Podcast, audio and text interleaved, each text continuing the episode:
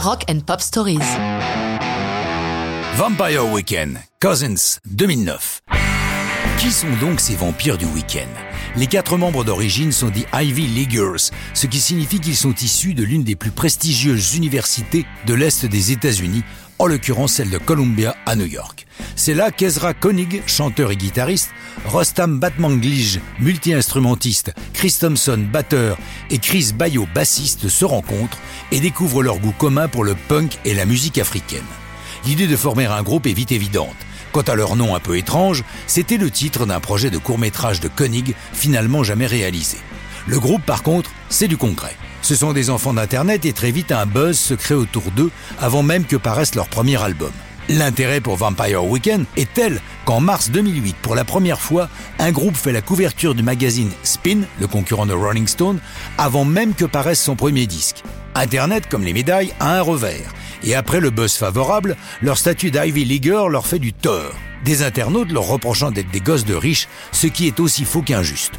Tout cela ne les empêche pas d'obtenir un gros succès avec leur premier album au titre éponyme, paru le 29 janvier 2008. Tout en tournant beaucoup, ils préparent déjà les titres qui composeront leur deuxième disque. La chanson Cousins, née au Mexique, où ils sont en tournée. Rostam nous raconte. C'est probablement la chanson la plus exigeante que nous ayons composée jusqu'alors. La partie de basse que Chris Bayo a écrite était punchy avec des accents punk, tout comme la partie de batterie de Chris Thompson, la meilleure qu'il ait faite.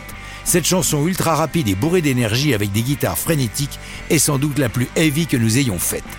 Ils ne perdent pas de temps, enregistrent la chanson à Mexico le mardi et le mercredi, et dès le jeudi qui suit, alors qu'ils sont au concert à Guadalajara, ils décident de mettre Cousins à leur répertoire pour partager cette création avec leur public.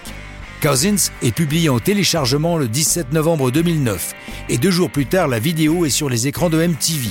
Filmée par les caméras de Garth Jennings dans une ruelle de New York, les images sont tout aussi frénétiques que la chanson qui est publiée en CD le 15 décembre suivant.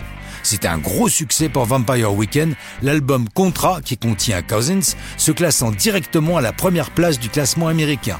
Après ce démarrage éclatant, début 2010, Vampire Weekend sont les invités du show MTV Unplugged avant de s'embarquer pour une longue tournée mondiale et d'inscrire leur nom à l'affiche des festivals les plus courus.